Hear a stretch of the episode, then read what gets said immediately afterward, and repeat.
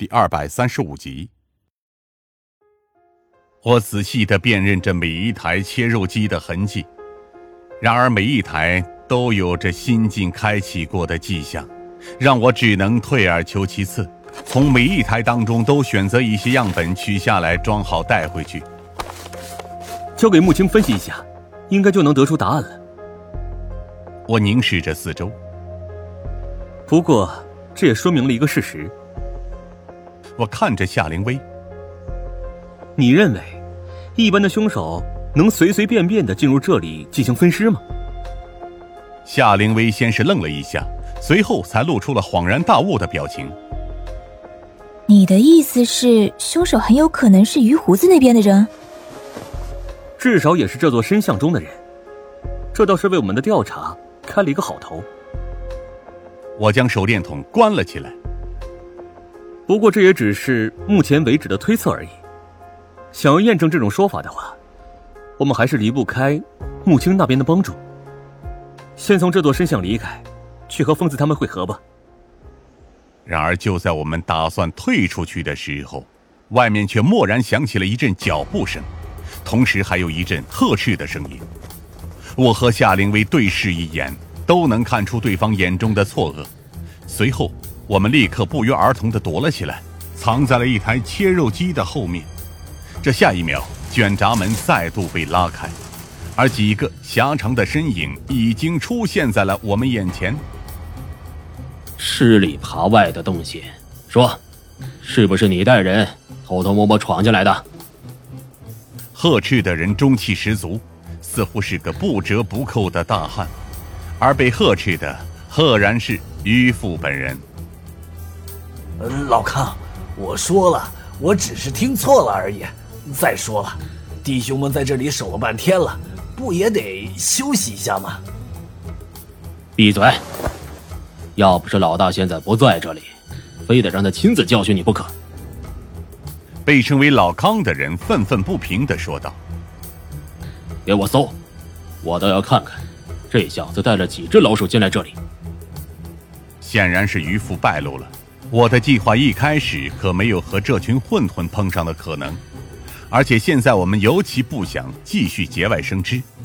好在这座车间里似乎确实没有装灯，以至于这些混混只能像我们一样，依靠着手电筒来进行搜索，这就给了我们从这里溜出去的机会。我冲着夏灵薇比了比手势。示意他跟着我来，顺着切肉机以及旁边那些屠宰线，我们应该能做到不露声色的从这里溜出去。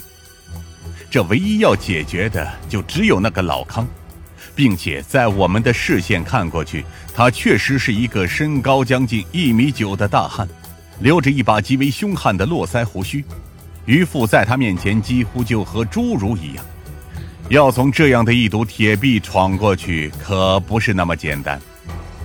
我开始估算起了自己的近身格斗能力，然而估算到了还不到几秒，就只能作罢。如果是单纯的射击能力还好，但近身缠斗这种东西，从我加入警队开始，基本上就从没练过。身后那些混混的搜索圈正在逐渐缩小，我意识到这样继续耗下去，等待我们的可能就是无尽的麻烦了。难不成真的只能在这里暴露身份？就在夏灵薇已经开始渐渐将手伸向枪柄的时候，外面蓦然传来了一声大喊，将这些混混的目光都吸引了过去。老康，快上来！老大在三眼狼那边又出事了。奶奶个腿的，于胡子怎么一天也不给咱们安宁？老康暗自骂道。又出什么幺蛾子了？没看我现在正在抓老鼠吗？别抓了！三眼狼那边说老大又打伤了人家的姑娘，现在这要咱们拿钱去换人呢。也真是倒了八辈子血霉才碰上这种老大。老康烦躁的说道：“你们几个跟我来，快点！等下别等咱们过去了，鱼胡子都被砍了几根手指头了。”最后的事情总算是有惊无险。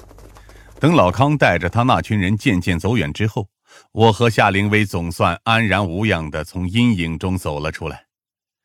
之后的一切倒是简单了许多，似乎于胡子这边的大部分手下都去营救他去了，导致我们要原路返回根本就不是什么难事。